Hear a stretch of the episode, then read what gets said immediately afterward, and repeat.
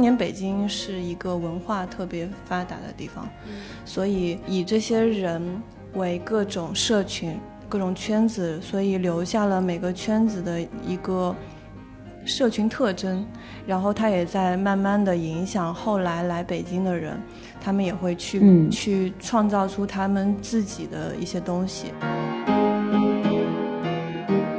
其实正是这些没有被规范，但是又约定俗成的一种景观，就是往往是表现了一组一座城市的文化底蕴和风貌的。我们在找这个城市，也是找到自己的一个过程。我觉得大部分现在的，但凡我们的家不是在北京、上海的这些小孩儿吧，就是可能。我们都只是一个游牧者的一个角色，确实是抛给自己的问题，嗯，就是一个人他想要去做什么样的事情，他想成为什么样的人，可能会对把居住在一个什么样的城市里面纳入自己的考虑范围。对，大家好，欢迎收听本期的问题青年，我是今天的主播青豆。今天和我在一起的还有三位朋友，他们分别是大豆、素叶和 Sharon。那就请三位朋友和我们打个招呼吧。大家好，我是大豆，我是一个不自由撰稿人。大家好，我是 Sharon，然后我是七年制的编辑。Hello，大家好，我是素叶，现在是一名建筑师，然后在上海生活了两年，目前在自己开一个建筑事务所。大豆是在北京生活了七年的文字工作者，素叶是在上海生活了两年的建筑师，然后 Sharon 就是本台的常驻嘉宾了，他也是在上海生活了快三年的时间。今天请到这几位朋友呢，是想一起来聊聊我们所居住的城市以及我们的城市生活这个话题。其实城市这个话题一直都是与我们的日常生活息息相关，而且与此相关的讨论虽然经久不衰，但一直都是常聊常新的。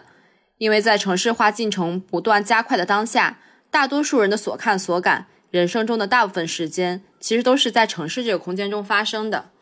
然而，城市实际上并非一成不变，它具有它自身的流动性。很可能你今天观察到的城市与去年相比，很多地方都在发生着改变，而这些改变又具有一些连带效应，在影响甚至改变着城市的走向以及城市中的居住者。所以，我们今天是想以北京和上海为例。从个体经验中来聊聊我们对城市的一些观察和探索，这几年我们看到的北京、上海的一些变化，以及从人的角度来聊聊这些城市的变化带给我们的影响是什么，年轻人理想的城市生活是什么样的，以及当城市的意义在被不断缩窄为消费之后，我们还能通过怎样的方式与城市产生连接？其实大豆和我都是在北京生活了好几年的，是北京代表队。然后 Sharon 和苏叶其实是在上海生活了很长时间的上海代表队。我觉得我们可以先从我们在来到这个城市之前，我们对这个城市的一些想象可以来聊起。就是我不知道其他三位朋友，就是在来到北京或者上海之前，你对这座城市的想象是什么样子的？然后这些想象又都是来源于什么？这个故事我也讲过好多次了，就是我来北京之前，其实对北京了解非常的少，但是当时看了一个电影叫《独自等待》，应该是零三年左右的电影，而那个电影里的北京是我非常向往的一个状态，因为感觉那些年轻人也都没有很成功，然后也都没有很顺利，但是就是憋着一股劲儿。就在这个城市这样生活着，嗯，就是我对北京的想象大概是那个样子的。我其实，呃，来上海之前是一直在芝加哥生活，然后跟大豆一样，其实我对上海的了解是很少的。我只是得到了一份我自己比较喜欢的建筑事务所的 offer，然后我就拿着两箱子就来了上海，然后。让我自己的整个身心全部在融入和感受到这个氛围中，才慢慢的了解它的。所以之前来上海吸引我，只是因为我听我的朋友说，上海可能更像是纽约的氛围，相比起中国的其他城市来说，那我觉得我更想去一个更开放，然后文化氛围更加的新锐的一个城市。我和素叶来上海的理由很像，其实都是因为工作。对我当时之前我是广州人，然后之后在嗯美国读书之后，就马上来了上海。然后我对上海的想象其实也是，要么就是像文化作品里面呈现的那样子，就是像上海滩啊，或者是就是外滩那一种繁华，然后很洋气的那种很隆重的都市感。我关于北京的一些想象，可能都是从一些音乐，或者是就是也像大豆一样，是跟在跟影视作品相关的。就当时可能对于北京那种想象，就是听着新裤子，然后看他们那种在歌里面唱《鼓楼大街》，全都是这种特别碎片化式的，然后没有非常一个完整或者是一些连贯的想象，对。我觉得是，当我们从了解一个城市，然后对于城市有一定的想象，再到我们最终选择居住在这个城市，其实这个过程它是非常的漫长，但是又有很多的这种综合考虑在里面的。所以我想知道，就比较好奇的是，就是你们是如何选择最终会居住在北京或者上海这两座城市的？我没有最终选择，就是有可能我还会走。嗯，但是前几年。我觉得我跟北京建立了很强的联系，就当时也有很好的机会要去上海，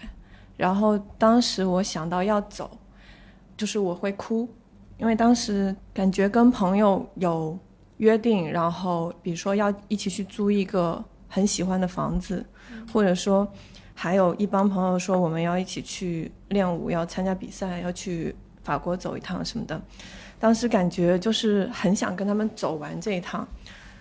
所以当时我觉得这个机会打乱了我很多东西，然后那一刻也让我很意识到，就是说我暂时是没有办法离开北京这个城市的。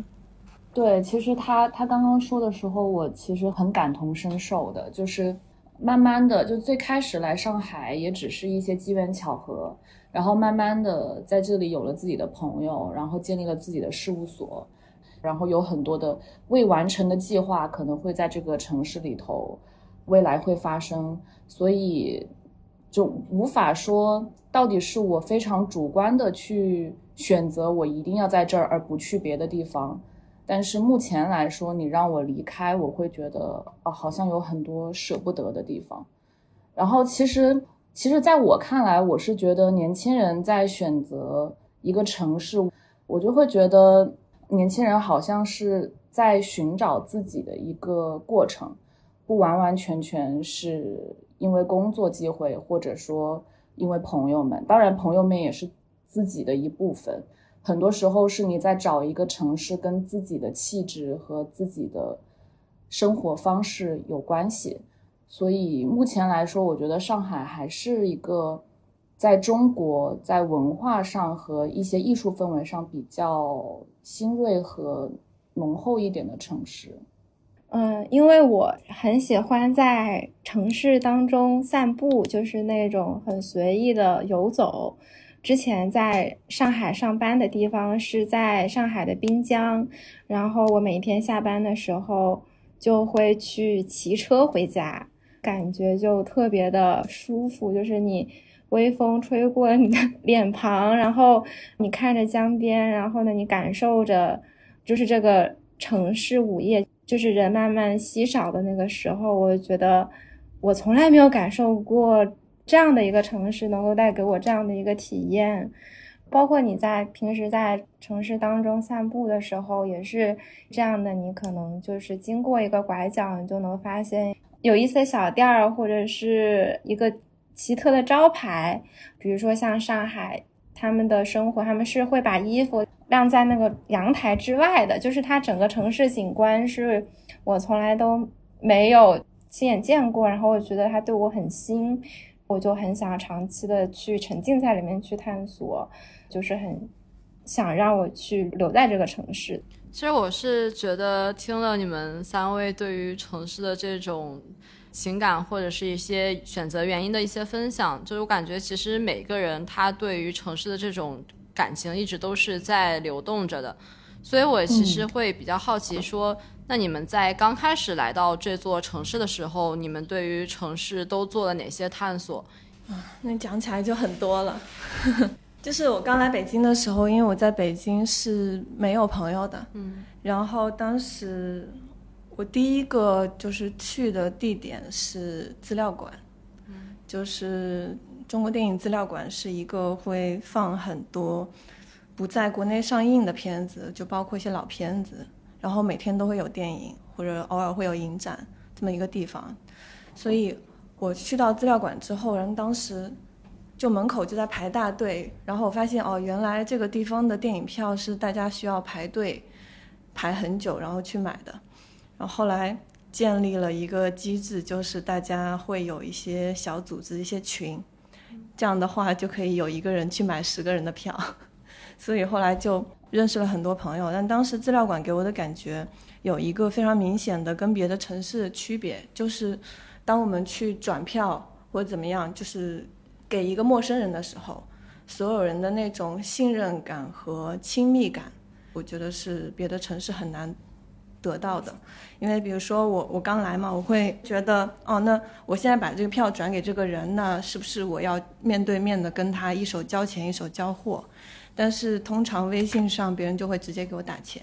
到了现场我把票给他的时候呢，他也没有就是那种陌生人的感觉，他就会跟你说，哎，上一场电影你看了吗？然后上一场电影我觉得哪哪哪特别好，哪哪哪特别不好，就好像你们已经认识很久了，所以那个时候那个感觉是让我特别意外，然后也特别喜欢的。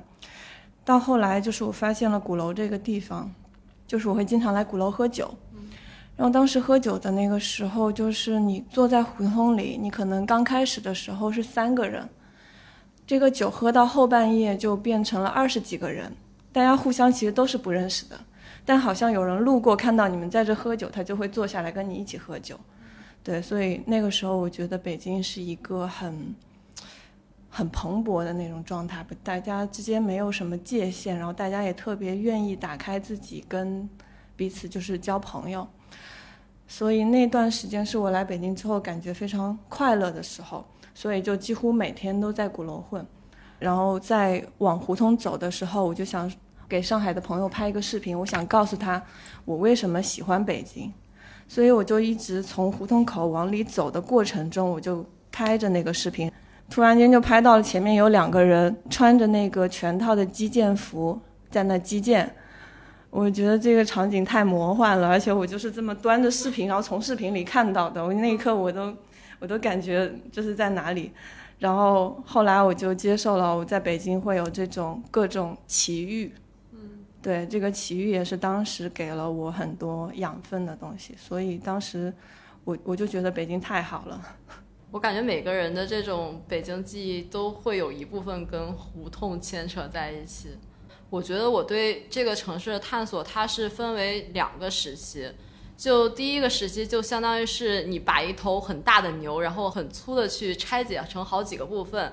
就比如说，可能你知道北京它是划分成这种东城区、西城区、海淀区，然后朝阳区。你可能先把这每一个大块的区域先去大体的走一走，去一些这种所谓的一些这种什么著名的一些城市景点、城市景观。大体的先去建立起了一些对于这种城市的一些很感觉是很基础面的印象，然后我觉得这是这种第一时期的这种记忆，然后我觉得第二时期的就是你再去通过一个不同的侧面再去去深入了解这个城市，就比如说我记得特别清楚的一段就是当时是我们是一群人，当时组织就去什刹海的时候去，当时就是组织去一块儿街头卖艺。就抱着吉他还有麦克风，然后就在那什刹海那边去唱歌，然后就会路过这种北京那些老大爷老大妈过来健身或者是来跑步怎么样，然后就会在那边围坐在一起，就是看我们唱歌。后来就是还有一个让我特别印象深刻的点，就是当时我们是去各种这种所谓的一些城市探险吧，应该是那个时候鬼市还没有完全火起来，就它还是保留着一个比较质朴的一个样貌。不像现在，可能你现在过去，它可能卖的都是一些这种年轻人喜欢的一些东西，比如说什么骨折、二手玩具似的。但是那时候是它还是比较像以前的样子，就是可能什么都有卖的。我们几个人是凌晨两点的时候到了鬼市，然后先在那边鬼市待了差不多两个小时之后离开了之后，我们就想，呃，要不然我们再去一个什么别的地方去走一走。然后当时就想到的是去了一下福绥靖，北京的那个社会主义大楼，鬼屋。对，进到那种社会主义大楼的时候，我是觉得就是这种场景可能真的是你在北京才会特有的那种景象。就你进去之后是各种是真的是一种上个世纪的那种面貌，非常真实的呈现在你面前，然后包括。那时候的一些电梯，然后他们的这种宿舍楼，还有他们的一些这种标语，会非常活灵活现的呈现在你你面前。然后包括上面还会去写一些什么，就是说什么什么不要进来啊，什么之类这种，就是会去恐吓别人的一些话。所以我会觉得，就是这些就是非常的真实，它也会让我觉得北京这个城市，它其实是非常这种多面性的。就你会在一天中这种不同的时段，然后去一些它的不同的地方，然后你就会有一些非常不一样的感受。这是我对当时北京的一些大体的一些探索吧。我想补充一下，就是你刚才说那个鬼市的时候，我也感觉到，其实当年鬼市的那种百花齐放的那种状态啊，你可能看到这个摊上卖的是。他们从哪里抠下来的那个，他认为是清朝的瓷砖，然后可能那个摊上卖的就是一个九几年的一摞明信片。嗯，就是你从鬼市可以看出，整个北京的价值取向其实特别的，不是按照正常的社会排序那么走的。因为除了正常社会排序，就大家认为，比如说你有钱你牛，或者对你地位高你牛。之外，北京还存在着很多很多的多元的那种价值认认可吧，所以从鬼市上其实是能反映这一点的。就你那个传说中的什么大师的话，你不一定比我这个名不见经传的一个人他写的一张明信片更值钱。嗯，对，所以当时的鬼市很有意思，是因为整个北京的社会环境就是很有意思。我觉得。你们开始说的有一点，其实对我来说非常的有共鸣，是因为我一直想说，就是作为建筑师，其实我们在对一个城市的探索的角度，可能就跟你们的一种感受不太一样。那我们很多时候会从宏观、微观不同的角度，然后不同的切换去探索这个城市。比如说，微观也会像你们一样的走走街道，然后上海有很多的口袋公园。这个因为上海的城市尺度是比较小的，不像那个北京这样的城市，它的道路尺度是非常大的，所以它很难形成像上海这样子永康路、永嘉路这样子很多个小小的口袋公园，呃，可以去提供这种市民休息这样的一个空间，小小的一个市民空间。那还有就是通过有的时候宏观上面来看的话，我们经常会去看地图，看城市的一个变革，看城市的扩张的一个历史。我之前是在上海的外滩附近工作，但是后来发现哦，原来现在如此繁华的上海外滩，在之前只是上海的一个郊区。那其实通过这种比较宏观的维度去更了解这个城市的一个历史的发展，好像整个的你对这个城市的一个印象，或者说你现在的一个想象，它就丰富了起来，就不是之前很单薄的那些片面的东西，然后慢慢的加入了认识了不同的人，包括上海的本地人，或者说各个地方来自上海的朋友，那这个整个的这个片面的东西又变得更有温度了起来。我的话，我其实是因为我的业余的兴趣爱好是摄影，所以最开始我对上海的探索其实也是由摄影串联起来的。我的摄影，我可能一开始刚来到上海的时候，整个人就特别的兴奋，然后就是被上海丰富的文化生活就那个吸引过去了，然后就。啊，各种探店啊，然后去逛展啊，去啊一些爵士音乐节啊，但是我都会带着我的相机，就是去，就是想说能不能把这一些画面都记录下来。所以一开始我的摄影镜头都是彩色的，然后他们可能就是一对陌生人在街区旁边跳爵士舞这样子，或者是一些很有意思的市集。但是慢慢我会发现，说上海的很多街区和小店都在消失，然后我就又很想要去记录下这些。我记得之前是上海在外滩黄埔那边外滩，然后叫广东路，然后我就拿着我的相机去去看看它消失之前的样子，就会发现说，其实呃消失的不仅仅是有小吃店，然后各种店铺。书店、杂货店、维修店，其实伴随这些店铺消亡的，还有特色的老街呀，或者是丰富的社区生活。所以我的镜头就是从那些彩色的那些画面，渐渐转变成了黑白的胶片，就是不知道为什么就有一种很悲伤的历史感。但是我觉得，也其实也正是这些看似不起眼的小店和街区。它才能搭在一起和沉淀了一座城市的人情生态。但是不可否认，上海它搭建起来的，不论是它的一些呃社区营造，还是说一些更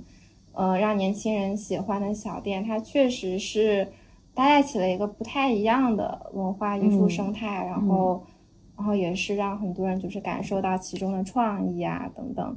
对，但是我还是觉得就是那些。在不断变迁的大都市夹缝夹缝中，能寻找到的某些旧趣味是很是很值得去回味的。然后我可以举几个例子，比如说像西藏南路，它有一个万商花鸟市场，里面就会有买卖昆虫的玩家，然后他们最日常的乐趣就是耍逗蛐蛐儿。还有文庙旧书市的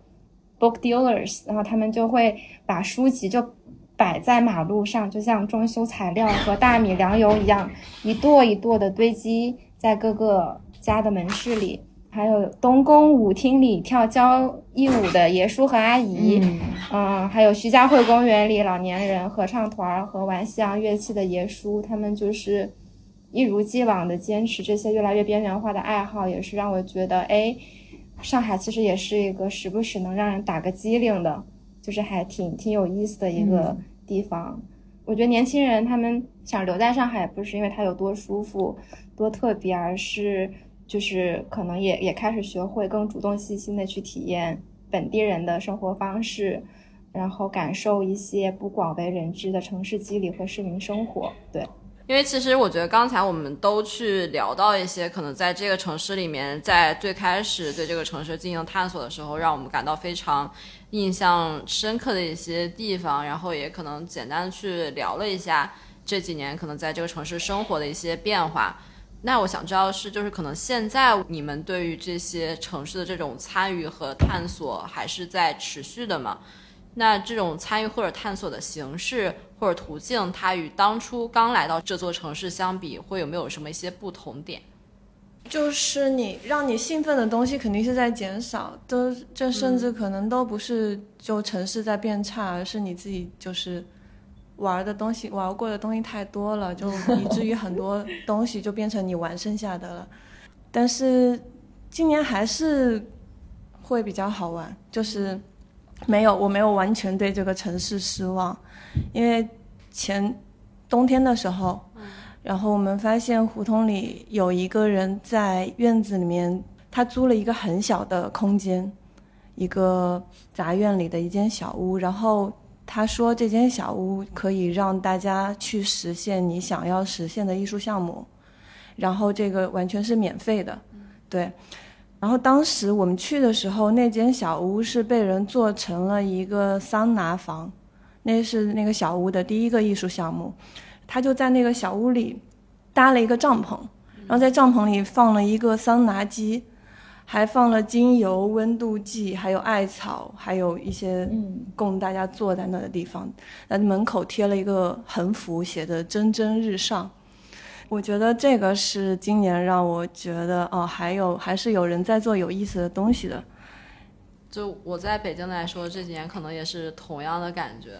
就我是觉得我在刚来到北京的时候，我可能撞上了一段在不能说是最好，但是绝对是还不错的一段时候。就是那段时候是大家可能都争相的在去想要各种打破这种城市的一些界限，对对对，或者是去进行这种各种各样的实验，所以你会就觉得这种这种有意思的事情和这种就是这种街头实验、城市实验，就是在此起彼伏、百花盛放的那个时候在呈现。对，然后我所以我就会觉得我很幸运，就是在我刚来这个城市的时候，我是撞到了那样的一个时期，它是让你迅速的能让你对这个城市产生一些。不一样的印象，就是会让你觉得这个城市不只是城市这么简单。嗯，对，就我觉得，就是我我也会有深有同感的感觉，就是你会发现，在这几年的时候，会发现，也许这种所谓的实验性还在，但是它其实是在慢慢不断减少的，然后就感觉其实就是在不断的去复制你原先的一些生活罢了。所以其实现在回到我们当时的那个问题，就我觉得可能我现在对于这种城市的一些探索是在不断的减少的，但是你还是会去参与一些所谓的城市生活，但是只不过是一些这种原样复制罢了。就是其实对我来说一直在探索，只是说探索的那个角度已经很不一样了。我觉得之前的探索还是以一种我想了解这个城市。为出发点去做探索，但是其实现在，特别是我自己有了一个设计公司，然后会接触到上海的很多项目。其实我们很多时候的探索就有点像是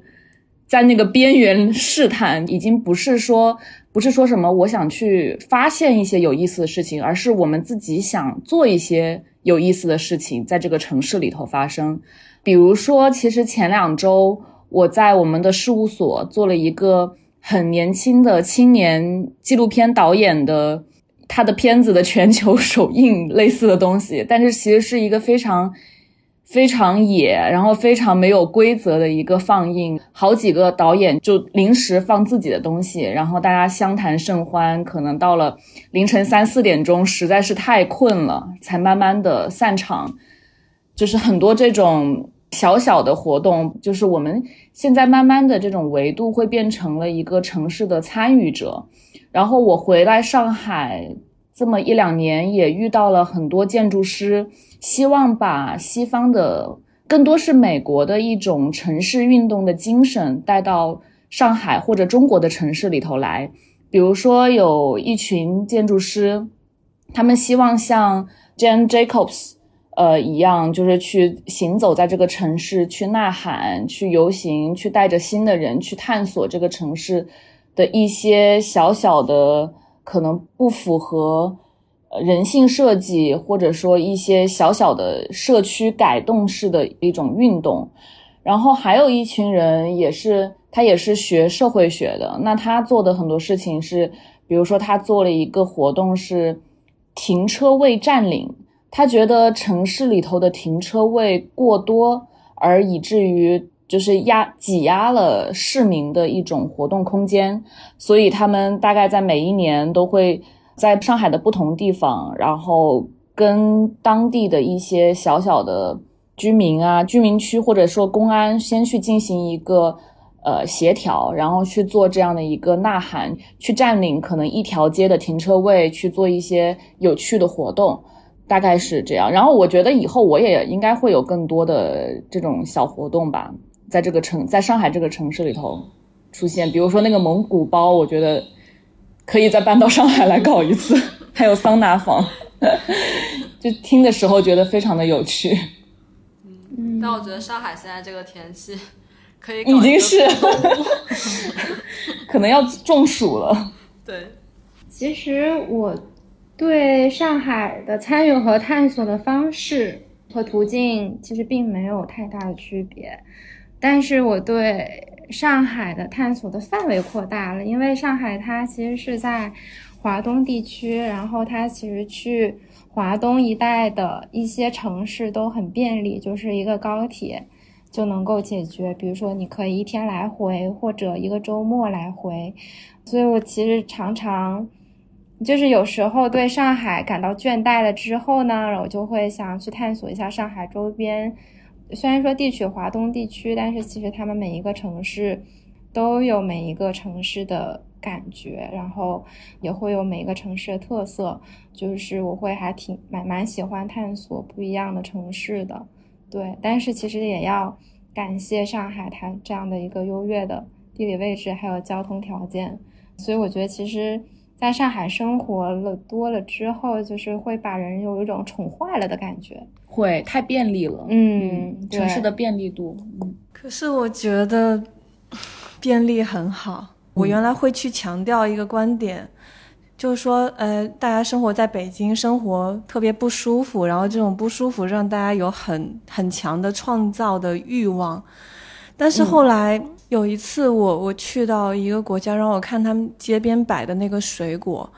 就我觉得我在北京没有见到，就是这么。有生命力的水果，然后我那一刻意识到，就是我觉得我们是不是一直在给自己洗脑，就是觉得要那种苦难才能产生艺术，然后要过得苦，然后你才能做出有意思的东西。但是我觉得不是那样的，我觉得过得舒服也可以做出好玩的东西。我觉得你没有办法要求每一个城市都是一样的，就是每个城市它有它自己的一个城市尺度，它在最开始。在城市规划道路规划的时候，北京的城市道路的尺度就确实比上海要宽阔很多。那可能这样子，它形成的一个城市氛围和一个气质，确实跟上海就不同。但是与此同时，我又我们在上海待的人又会觉得，上海的这种氛围太过于市绅和精致化。嗯，那市绅和精致化形成的一个艺术创作。我们看到的很多的艺术创作的状态是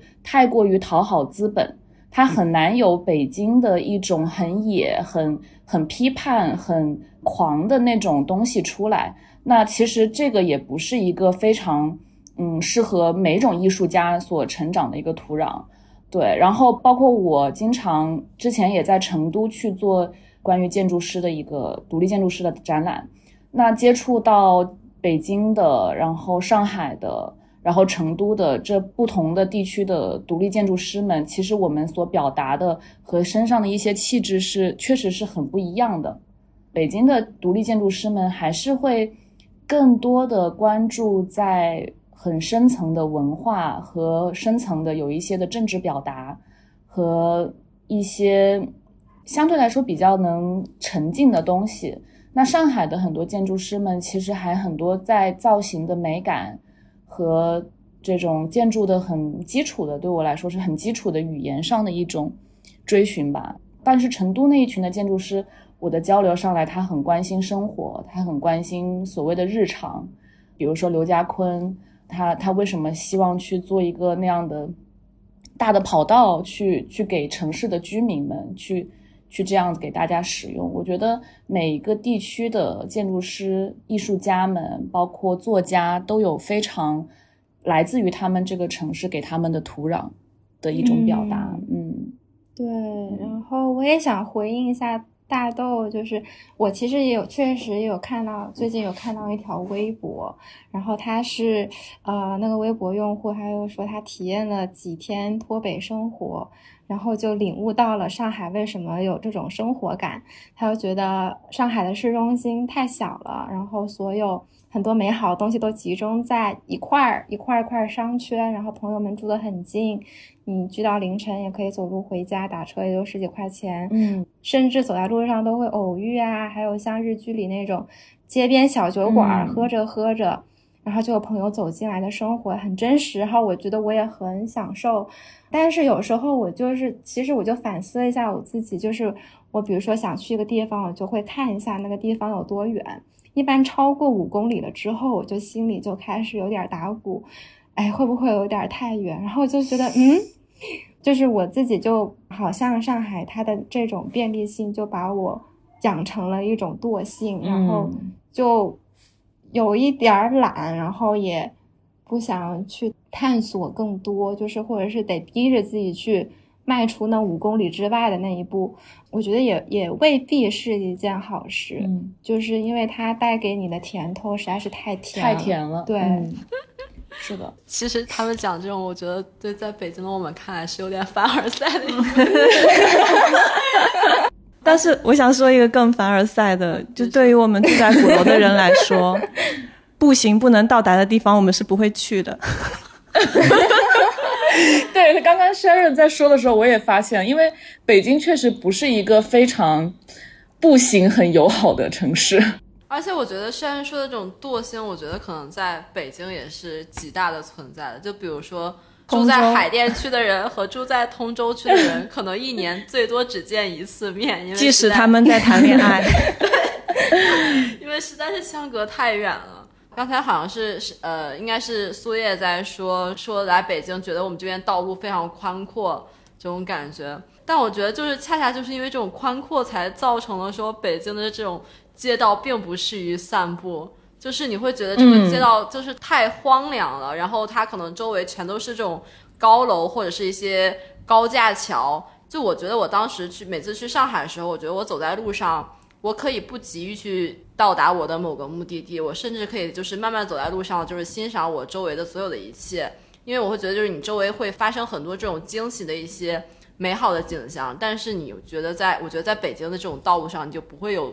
特别大的这种感觉，你会觉得我就是我走的路就是路，他们只是为了我去通往我的目的地的一个过程而已。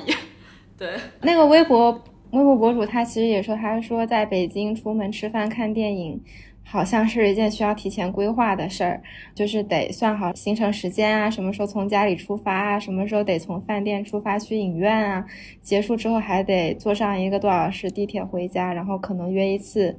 就得歇上两三天啊。他就觉得北京太大了，然后这种大反而让他的生活变小了，就是他的感觉是这样的。但是我我其实几年前，可能七年前。七年前有在北京上过两个月的暑期学校，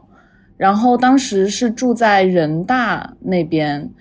对，然后当时去约朋友啊，干什么事儿，真的就是要提前规划。记得很清楚，有一次我实在赶不及了，我在出租车上，我说我我赶不到下一个场，堵到已经不行了。然后那个司机那个大爷 很认真的跟我说：“北京啊，一天就干一件事儿就行了。” 这句话就一直印在我的脑子里头，然后以至于我现在各种去北京出差或者干什么事儿，我一天真的只安排一件事儿，干完了就休息，不要想去第二个场，就是这样。其实我我们就刚才他们说的这种在北京的这种城市很大，一天干一件事情的感觉，我是其实是完全没有感觉。嗯，也可能是因为我我住的地段或者怎么样，我就感觉。大家随时都能遇到，比如说我在晚上已经干完了五件事情，要回家的路上，在那走的时候，突然马路对面一个我的朋友在那叫我，他就叫我过去吃夜宵，就变成第六件事情。那我可能在过马路的时候，在我到达我跟我朋友就是面对面的那个时候，突然间又一辆电动车停在了我们面前，发现是我们另外一个朋友。他说他就是出门的时候带着他女朋友，他说我我就开车，然后我也不知道要去哪，然后你就闭着眼，每到转弯我问你，你就闭着眼告诉我往左还是往右，然后他们就这么就遇到了我们，于是我们又去了干了第六件事情，所以我感觉 我我对这个城市很大这个概念其实没有太多就是感同身受的东西，嗯。嗯。但是我我觉得可能就是住在北京不同区域的人对这事还是不同感受的。就比如说你住在东城是这种感受，但我住在朝阳区又是另外一种感受。嗯，或许我就是因为这样子，我才会选择住在东城。对，因为我住在朝阳区，就是感觉可能是因为就是我工作的地点也是在东西城，然后包括我可能日常玩乐的地方也都是集中在东城这边，所以我就一直在说我是一个精神东城人。所以就导致是我我可能如果比如说我要规划一个我的周末，那我可能比如说我说我晚上我要去东城某一个酒吧里喝酒，那我可能这一天我就干这一件事，那就是去这酒吧喝酒，然后我就喝完就打车回家了。对，然后差不多就是这样。所以我觉得我可能跟素颜那种感受还挺相似的。嗯，刚才我觉得我们都其实都聊到了，就是一些我们眼中对方的城市，就比如说像我们聊到了上海，然后。苏叶和山荣也聊到他们对于北京的这种印象，所以我会比较好奇，说你们会觉得一个城市它所具有的一些独特的气质是受到什么样的因素影响而被塑造的，或者是这样逐渐形成的？就其实我觉得，因为我本身就不是北京或者上海人嘛，然后我在长沙大概生活了十年，可能有各个地方的不同的走。我其实我觉得，对于中国的城市来说，城市的很大一部分气氛真的跟它跟政治的关系有关系，就它跟政治的疏离程度，或者说是被控制程度。包括它跟政治、跟资本的关系，我觉得很很大程度取决了这个城市的一个氛围，尤其是在北京和上海这两个大城市中间，对。就我觉得好多人在说，就是政治归政治，然后我过我自己生活就行。我觉得这个是完全不可能的，因为你在这里嗯生活，你呼吸的这里空气，呼吸的同时呼吸这里政治空气，你的生活、你的表达都会受其影响。嗯，对我我是觉得是这样子。而且其实政治对于这个社会来说，其实政治很大一部分就是。或者说百分之九十吧，就取决了这个城市的规划、道路系统，然后建筑的形态，然后包括这些公园的形态、这些市民的活动，其实都是跟政治有关的。所以，其实我我也觉得还有一个分享是，我这我其实觉得北京很难像上海一样有那么丰富的一种建筑形态出现，然后我又觉得说。就是每一个那么庞大的一个建筑物，就是大家其实生活在那个城市里头的人，可能很难去很难去感知真实的感知那个建筑物对我们行为或者心理产生了哪些变化，但确实是有的，因为那么大的一个庞大的建筑物，其实在。在那个城市里头，就像一个巨大的有意义性的雕塑所存在的意义一样。就为什么北京有了，后来有了 CCTV，有了马工所做的那栋黑色的山水一样的楼，包括上海有东方明珠，包括喜马拉雅那样子像山一样的那种空间出来，我觉得。跟每一个城市的人或多或少影响每一个城市的人。然而，这种建筑形态的呈现，它一定是跟建筑、跟这个城市的政治有关的。嗯嗯，我觉得素月这这些，我其实还有一些挺强烈的一种感受，尤其是在北京这块地方，因为我记得是当时是有一年我要从北京坐车去秦皇岛。然后当时我是去了北京的北京东站这个地方，可能有些人不是特别了解，它其实是一个非常魔幻的地方。因为北京东站它是周围，它其实是在朝阳区，然后它周围全都是像 SKPS 或者是一些其他就是那种特别高端的商场，就处在这样一个很繁华的地方。但是北京东站是一种什么样的感觉呢？就是它很像这种上个世纪的这种。产物就是一个非常老的一个火车站，然后甚至说这个火车站它只有一个这种出站口，它连这种候车室都没有，整个那种墙面是就是甚至有些发黄，周围全都是一些这种小的一些小商贩和摊贩，再往外就是一些平屋房，然后这些平屋房里面可能生活着一些像是农民工啊，或者是是呃建筑工地的工人啊，你就会觉得说这是一个。非常非常魔幻的对比，就是周围的一圈全都是富丽堂皇的，甚至是你在朝阳区这样一个寸土寸金的地方，但是它还存在这样一个像是上个世纪留存的这样一个车站。我觉得任何看到这样的一种强烈对比这种一幕的人，他都会去有一些产生他的一些更加深层的思考，去思考包括可能是这个社会，然后各种各样的这种阶层，然后包括可能是。整个城市这种环境和排布，就是他都会去自发性的去产生这种思考。然后虽然说是以这种非常疼痛的一种形式，然后我觉得这就是一种城市里面的建筑，它带给这个城市，然后包括生活在这个城市里面的一些人的一些影响。我以前有想过这个问题，就是为什么北京的气质这么不一样？然后我当时觉得，就可能这里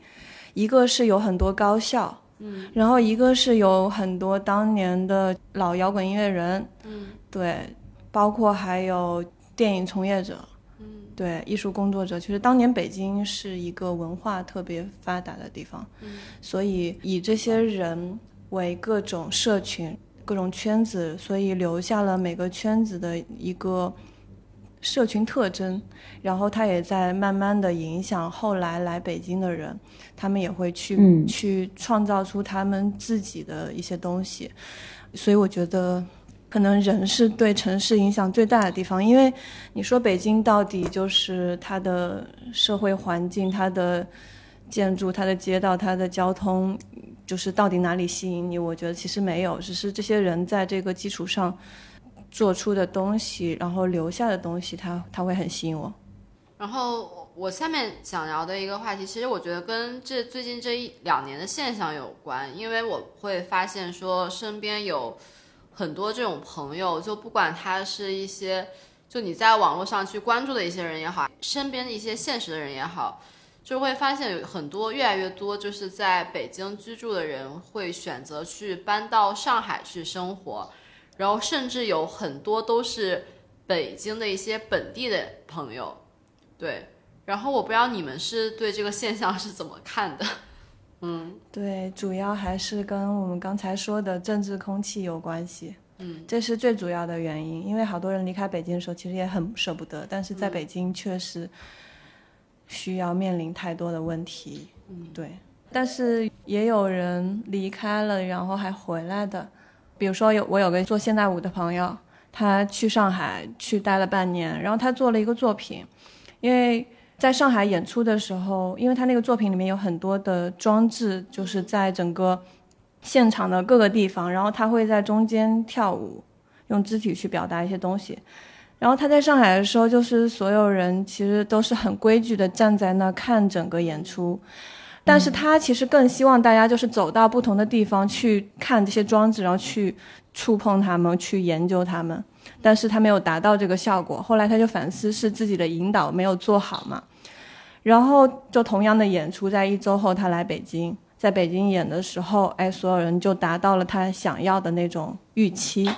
对，所以他觉得这个是两个地方很大的区别，就是上海的朋友会更倾向于就是不麻烦别人，更倾向于在一个规矩里面行事，然后尽量就是不去不去打破这个规矩。但是可能他会觉得，对于他做的这个东西，上海其实不太适合，所以他就在半年后决定回北京，这就是其中一个例子。对，因为我也觉得是上海，他们感觉这种就是更多呈现一个我氛围，就是大家都会去保持很一定的这种距离，对礼貌，对礼貌。然后，但是北京给你的这种感觉，就是他们会想去尽力去打破这种人与人之间的距离。所以说，北京有很多这种所谓的一些就是很社群型的一些酒馆或者是咖啡店，我觉得这是这种东西产生就基本上也是完全依赖于北京这个地方，就是你在其他地方很难去见到。比如说，在一个咖啡店里面，就是大家都这么亲密无间的在一起对，对对，就是对就是比如说去到一家店吃饭，然后发现隔壁桌的客人开始过来给你介绍菜，然后帮你点菜。我觉得还是回到最开始的那个问题吧，就是其实你我就是我们在找这个城市，也是找到自己的一个过程。我觉得大部分现在的，但凡我们的家不是在北京、上海的这些小孩儿吧，就是可能我们都只是一个游牧者的一个角色，就一直一个游牧民族，这儿扎扎根感受一下，那儿扎扎根感受一下。然后近几年的话，可能也没有办法出国去到别的城市去探索一下，所以可能就还是就是在北京、上海这种不同的地方。嗯反正我觉得就是大家流动起来挺好的。嗯，对对，流动起来挺好的。对，如果你很凝固的话，你很多的认知是你自己在不断的加强它，那那个认知可能已经跟不上时代了。对，是的，是的。嗯，对。那你们自己会有就比如说想去搬到其他城市生活的一些这种念头或者想法吗？我之前就是我有看过，到处到处看了一下，我觉得现在最吸引我的是成都了。嗯，就成啊，都的成都、也很吸引我。对，成都整个文化氛围特别开放，特别轻松。对，也不是像就北京大家就是苦大仇深的，就是对我要实现梦想什么，我觉得不太一样。对，嗯然后也不像上海，就是真的很成很消个费。生活成本很高，很很压力很还大有，就是消费主义的气息太浓太浓厚，对对消费主义气息太浓厚。对，所以就觉得成都现在年轻人又多，然后生活成本又低，整个城市也很舒服，东西也好吃，然后各种文化现象、文化场景就很丰富，所以就觉得成都蛮好的。但是我我也就跟人聊过这个事儿之后嘛，我成都的朋友就跟我说，他有一个北京朋友，也是一年前来的成都，就刚来的时候觉得成都就是天堂，各种好，各种好，各种好，因为他是做戏剧的，他在成都完全没有办法做。一年后，他又决定哦回北京。我前段时我我们近最近也经常去杭州，也觉得杭州是一个很好的选择，特别是也取决于我们的专业吧。然后有发现杭州的事务所也是还是比较的舒服，压力不是很大。杭州其实也跟上海很类似，是一个很资本化的城市，很很追求网红啊、打卡呀、这样的一个一个城市，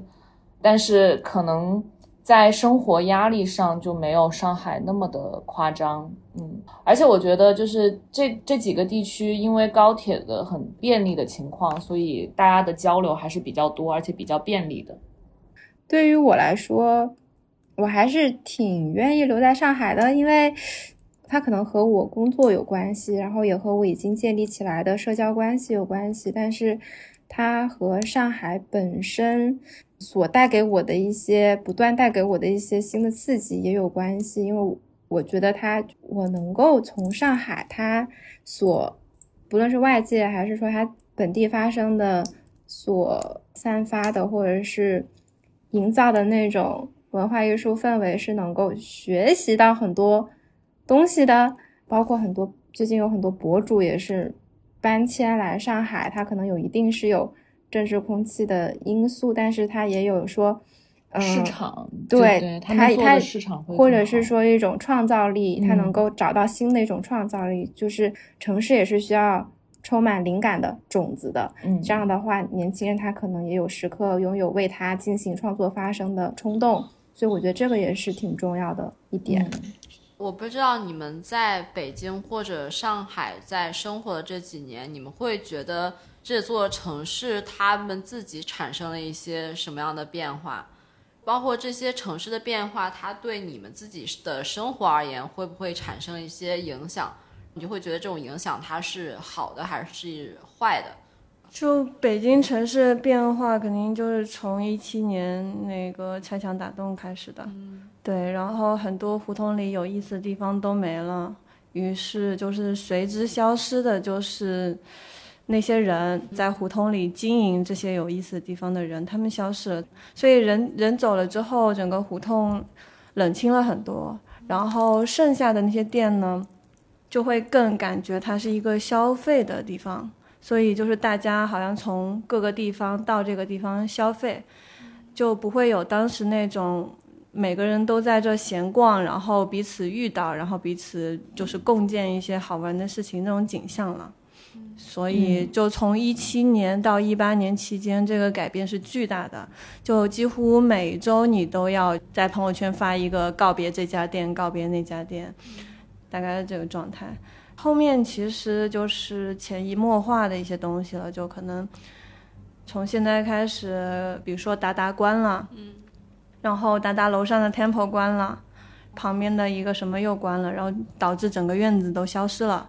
那以前在这些东西都在的时候，也不是说达达有多好玩，Temple 有多好玩，而是大家都在这玩，然后大家在院子里互相遇见。比如说你买了一个吹泡泡的东西，大家就在这吹着泡泡就度过一个晚上。所以就是这些东西的消失，就是带走了很多人，很多人离开了鼓楼，然后很鼓楼变得比较萧条，北京就是也失去了它的那个魅力。这我觉得这是北京变化最大的地方。我觉得这个感受真是太深了，就尤其是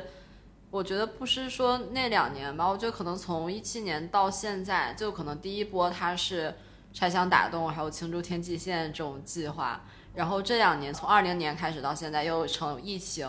就我觉得北京它是这种文化氛围它一直在受到这样的一种重创。就你不会觉得有什么一些新的东西在增加进来，你只会觉得是一件一件又一件的东西在不断的减少或者消失。对，然后有很多 live house 就是消失了之后，因为比如说原来鼓楼是从小到大的那个演出场地都有，嗯你可能一个晚上你你可以看三场演出，从这晃到那儿。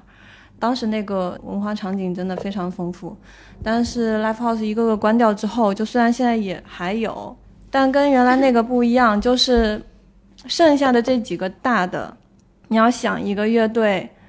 要做到什么程度才能在里面演出，那这个演出的票价又会是多少？那消消费得起这个票价的人又会是哪些人？就整个氛围都不对，所以说我感觉现在北京存在两种乐队，一种是。刚刚成立的，然后一种是上了月下的，就感觉中间没有中间的那个生存空间，没有那种进阶的那个感觉了。对，而且我觉得现在已经不是说这个票价消费不消费得起的问题，是你抢不抢得到那个票对。对对，但你想，以前我们看过最好的演出，比如说 DDC 办的那种 Jam，对都是免费的。是你在这可能你都能见到非常大的咖，然后但是那个场景是不可能再重现了。其实上海也是很多也消失，然后又开，就在我看来，就变化就是变化呀，就只是一个变化，就是反正是要接受的事情。然后那些没有的，那就是记忆，然后我们还会产生新的记忆，可能在别的地方继续吹泡泡，可能不是鼓楼，对，有可能，对啊，我我就觉得那就是一个变化，不太能说，因为没法说好还是坏，只是可能。伤感，伤感一下，就有些东西没有了，有些因为就是抓不住的东西吧，就它就变了。嗯，我觉得我们就是每次不论是谈到一个城市，或者是这个城市的一个时期的时候，我们总会有一些觉得有些意犹未尽，或者是它可以还能再怎么怎么样的这样一些想象。所以我会我会想问说，你们会觉得年轻人他们需要的城市生活应该是？什么样子的一种景象？然后你会觉得城市生活对于我们而言，它的重要性是在哪里？因为我们几个人也只能代表部分年轻人嘛，就是只能代表那部分文娱生活比较丰富的年轻人们。而且对于城市来说，也有很多不同大小的城市。我觉得，比如说待在成都的年轻人，或者待在长沙、待在武汉的年轻人。其实，也许对他们来说，这些不是最重要的东西，就是多么丰富的文娱生活什么，也许不是那么重要的东西。他们可能有足够的安全感，然后有很好的物质保障，可能对于他们是重要的。对，然后那个东西也是他们可以生活的很好的土壤。可能对我们来说，那大部分待在上海的年轻人来说，可能真的就是。嗯，很多前沿和新锐的东西吧，就是很多，比如说一些很难得的艺术家的展，大部分都会在上海。一些话剧啊，然后一些活动啊，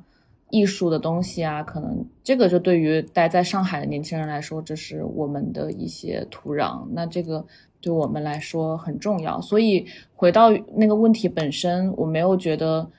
什么样的城市是适合年轻人的？而是我是谁，我想去哪里生活？就是回到，应该是这个问题是抛给我们自己的。对，我也同意。其实很现在很多城市它的发展，好像其实和一线城市没有说差异。就比如说二线，我觉得其实和一线已经差异越来越小了。是的，就是也要看，就是可能年轻人现在向往的是一种什么样的生活吧。就比如。可能日常穿梭于钢筋水泥之间，年轻人他们就是想要在无处可逃、九九六社畜生活里，就是寻到小确幸。对，寻到那些生活喘息感的时候，他们可能就会考虑一些更像大理呀，就是这种城市，可能也会看呃一所城市它能否提供一些缓解焦虑和触发治愈力的方案，就好像。比如说，Know Yourself，他最近就是在上海有开线下的空间，然后也会常常举办像茶话会这样的活动，其实也是说，就是嗅到了说年轻人可能是需要这样的一个这样的喘息的处所和空间。譬如说，还有像一个干净可爱的菜市场啊，或者是一条就是能够让他们喝杯咖啡的步行街道。当然，也有一些年轻人他可能就是想要寻求更刺激的，或者是很紧张的一种城市生活的话，就会也会选择一些嗯不一样的地方。所以，确实是抛给自己的问题，嗯就是一个人他想要去做什么样的事情，他想要成为什么样的人，可能也会对，把居住在一个什么样的城市里面纳入自己的。考虑范围的。对对嗯对，因为我我其实，在我的很多朋友，他还是在长沙生活嘛，然后也有去了广州的。对，在我们的很多交流中间，他并不觉得你在上海有那么好的文化氛围、活动氛围有多么的让人羡慕或者多么的开心，因为就是中国的高铁啊、飞机都很快，他想来待一个星期就来待一个星期了。那其实对于他们来说，他觉得跟父母的关系，然后能在一个熟悉的环境，然后他不用有那么大的住房压力，那他的生活品质可以非常好的保证。我觉得在我看来，他的生活就是认认真真生活。对他对于这些的压力，什么住房，说实话，就我跟他们讲，他们是很难去理解的。对，就所以现在肯定是会越来越去中心化，就是不是像当时一样，所有人都想去北京，所有人都想去上海。嗯，嗯，是的，是的，的或者或者港漂或者沪漂，我觉得现在已经这个词好像在我们这个年纪这一代人已经慢慢的薄弱了。嗯嗯，是，其实是本身就是这种科技的便利性，它其实是把我们的这种流动性都增强了。而且我觉得另外一方面也是因为，其实我们只能在这边想象说一个城市环境是怎么样，但你如果说真的去改变一个城市的这种城市的一种空间或者环境，它其实是非常难的一件事情，所以你只能非常去难的不断的做嗯这种选择。对，而且最主要的是，就像刚才说的，就是城市它是会不断变化的。就是几年前来到北京的时候，我也没有想到说有一天它会变成我我不那么喜欢的样子。然后包括你说大理，它也在变化，有很多在那住了七年八年的人，他们今年可能也会选择离开。然后包括是的，对，包括后海村，它都在不断的变化，所以就是没有没有真的所谓就是你能一劳永逸，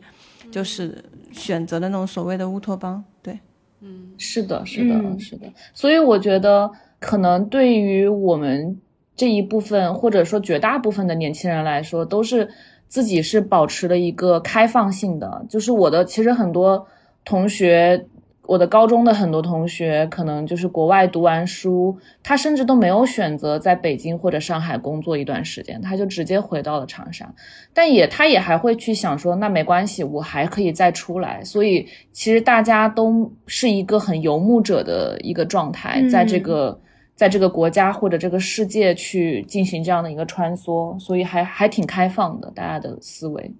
在最开始的时候，其实我们去讨论了一下，就是关于这种城市的探索，然后包括刚刚也提到了很多这种城市的变化。其实我会发现说，就尤其是在这两年的时候，其实会有一个火热的现象会在城市中更加频繁的出现，那可能就是这种对于城市的这种打卡。然后我觉得它也是因为有很多这种消费景观或者是一些消费空间在不断的去入驻到城市之中，所以也会慢慢就是打卡这种现象会变得更加的火热。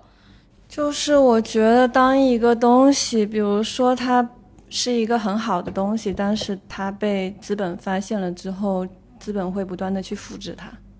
这种复制出来的东西实际上是挺廉价的。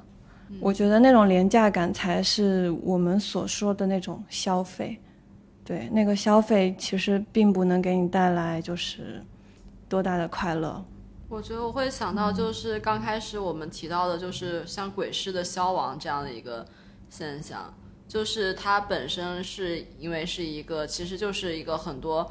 北京人或者是一些外地人，他们会在那边去售卖一些这种二手商品，然后对，说，它是自然形成的。对，是自然形成的。但是到了后来，就是当一些人发现了其中的一些商机，然后包括是他对年轻人的这种吸引力之后，就开始把它对它进行改造。他把他自己想象当中的一些所有能够吸引年轻人的这种商品，大量的去入驻到这个市场里面。然后其实就原来那种就是野生或者天然的成分，就在不断的被消解掉。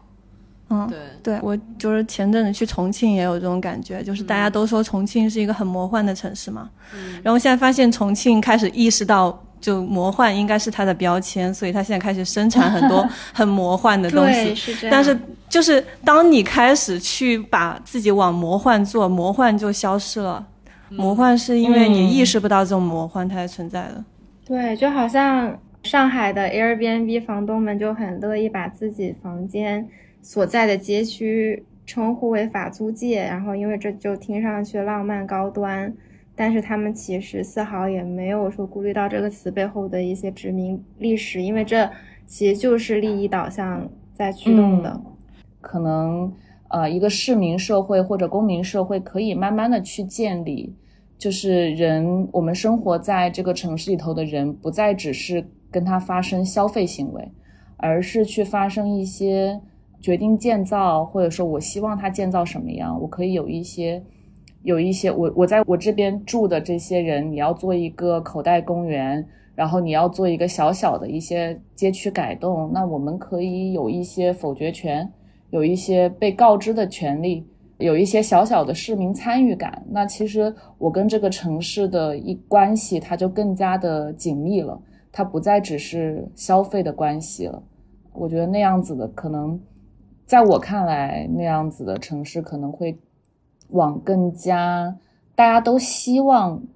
的那个状态发展吧，而不是被资本或者被这种政府的旅游宣传的这些东西而牵着鼻子走的一种状态。嗯嗯，其实一般而言，像就是这种城市的市生化是由资本。牵头主动入驻的嘛，但是它其实有时候也存在一些被动的时刻，是，就比如说在去年疫情的打击下，很多苍蝇小店啊，或者是家族老字号没有足够的资金去熬过漫长的闭店期，然后面对这种不可抗力，市井所背负的阶级资本差异，就会被具象化成一个个拆掉的招牌，然后取而代之的就是资金更稳定的连锁品牌。就是还挺唏嘘的吧，因为像对比起这种资金雄厚的公司集团，然后市井文化就显得如此不堪一击。所以我在想说，我们是不是也应该就是要维护这种那么脆弱的市井文化呢？嗯，因为我觉得那个只能靠自下而上的一些倡导活动行为去做。但是我也可以举一个例子，就是。上海的愚园路，它在早期做社区营造的时候，是引入了一些潮流的品牌呀，或者是一些商家入驻。但是它就是会发现了一个问题，它发现的问题就是它没有顾虑到当地居民的生活成本，就是因为市生化了之后，租金上涨，然后他们的消费水平也在上涨，但是其实愚园路上的居民们他们的消费能力并没有提高。所以这就导致了很多就是原路上居民他们有有不满，然后政府呢可能就是会跟他们交流，然后跟他们一起做工作坊，看怎么能探索出一个更可持续的一种就是呃社区营造的方式。对，因为我觉得其实很多人都会被市井的魅力深深触动过，就像。在王家卫的电影《花样年华》当中，苏丽珍经常拿着绿色保温罐去楼下摊档打云吞面，或者是他和周慕云在窄窄的楼梯间相遇，就是这种市井的场景，是能够让我们感受到涌动在空气中的一种人与人之间的这种暧昧的情绪，以及一座城市的特别之处。其实正是这些没有被规范，但是又。约定俗成的一种景观，就是往往是表现了一组一座城市的文化底蕴和风貌的。然后我也很不希望，就是这些有它文化底蕴和历史底蕴的这些地方被取缔吧。虽然说这也不是，呃，说说就能够改变的。只是一种期待吧。对，因为其实我觉得就是最近，尤其是最近这几年，我的一个体感就是，尤其当时这种互联网还有社交软件，它是逐渐就是把这种城市的空间在扁平化的。包括我们刚才聊到的那些问题，其实你会感觉就是城市的意义，它可能就是慢慢的在缩窄，不断的被缩窄为就是你和他就是一个很单纯的这种消费关系。所以我不知道，就是你们会觉得是说，在基于这种不断的被缩窄的这种关系，还有不断的被扁平的这种扁平化这种城市空间之上，我们对于城市还能产生一些。怎样的一种想象和连接，会不会有一些你和自己身边一些其他人的一些这种实践的一些活动，都可以分享一下。其实对于我来说，我是觉得城市还有很多可以想象的空间，就是它还没有走到一个好像所有人都要逃离的一个逆城市化的一个状态。起码我觉得。中国好像还没有完全走到这个状态，特别是我们这一代的年轻人来说。那在我看来，比如说有哪些想象空间啊？我真的是觉得，嗯，比如说有一些公共的空间可以开放出来给居民活动，然后比如像芝加哥的那个草原的音乐厅一样，那大家都在一个草坪。去听古典音乐会，或者爵士音乐会，或者这种摇滚音乐会，那它都是在城市的城市的中间发生的，而不是在阿那亚那样远离城市的一个片区发生的。那还有，比如像纽约的 Times Square，对吧？就只是一个高楼大厦中缝隙的一块区域。嗯，在那样的一块区域里头，那么一个 ticket 那样的一个城市装置或者一个城市空间台阶式的城市空间中，我去了那么多次，然后我能在那儿发生了很多次的故事。我跟朋友在那儿坐着发呆，然后我跟父母在那儿看到了大家的一些求婚，然后我还跟朋友去那儿从百老汇出来，就在那儿坐着喝酒，然后吹牛逼，对吧？就是那种。那种城市空间可能会在之后的一些城市运动或者规划师的规划上会更多的出现，因为城市的他们会有更多的粘合度去吸引城市的人在生活在这儿。所以回到那个问题本身，我觉得想象力还是很多的，还是很多会有会有很多发展的可能性的。嗯，包括其实也可以充分利用一些城市，它带给你的一些，就是呃，上海它的政府其实是非常鼓励在上海居住的市民去去学习，还有发展一些别的技能的，比如说你去上花艺师、咖啡师、陶艺的课程，然后如果你考上了证，然后上海的政府是会给你报销的。然后我觉得这点就特别好，他其实其实在也是在鼓励他的市民去，呃，就是去去发展自己的一些业余的生活，然后也然后反过来他可能也是反哺于城市他的生活文化建设，然后我觉得就是是一种双向的双向的双向的一种鼓励，呃，所以就是我感觉充分利用这一些点也挺好的，嗯。我是很希望城市会有一些固定的节日，比如说像日本，他们可能有的地方，他们，呃，会有一些什么日子，他们会把整个街道就是禁止车进来，然后大家可以在这个街区就是玩滑板，对，然后像纽约，纽约是有一个一年一次的那个复古地铁舞会，就大家会在那个对废弃的那个地铁上，就是可能弹奏啊，然后跳舞啊。我之前在芝加哥的时候，芝加哥大概是就是每一年每每每半年好像就有一个就是我们的地铁 party，而且它不是废弃的，它是在一条线，然后那个中间的某一个特定的车厢，就那个线可以随时加入他们，就很很神奇。然后那当时的那个地铁就是那种老旧的地铁嘛，大家都地铁已经装扮的完全都。不是那个原来的样子，然后跳钢管舞啊、喝酒啊什么的，嗯，就还蛮有意思的。对，那是都是城市活动，对，城市居民的活动。嗯，像日本比如说烟火大会这些，就是大家都会很仪式感的，就是就感觉这个今年到了这个时间就应该举办这个活动，然后全程就参与进来，就这个感觉还蛮好的。就包括之前，嗯，奥秘吧做的那个就地铁逃脱这种城市游戏，也是我觉得很好玩的东西。就包括我们之前做那个心愿试管什么的，我就觉得全程的人可以就是参与进一件事情来，就让我觉得连接感特别强。是的，是的，那个城市和人的关系，我觉得就不只是消费了。对，对，嗯，我也是觉得，就是或者是换一种可能性，就是你能不能善于说，在就是即使是一些你可能每天都看到的你习以为常的一些这种城市的景观，但你能够去擅长去换一种角度再去看待它们。就比如说像刚才说的是这种废旧地铁，然后你可以在这上面举行舞会。然后包括像是之前说的一些这种城市的漫游，那你是不是能够去转换一个角度，再去重新看待你所，呃生活的这个城市？我觉得是基于这样的一种角度的转换，你才能会去产生与更多的这种城市的一些连接，然后包括对于这整个城市的一些想象。但是这个就非常看政策了，因为 像像之前那个谁。二二狗他想就是把青年湖给包下来办一个音乐节，然后大家就是唱唱歌，然后往泳池里跳一跳。但这种活动就是在北京就是很难啊。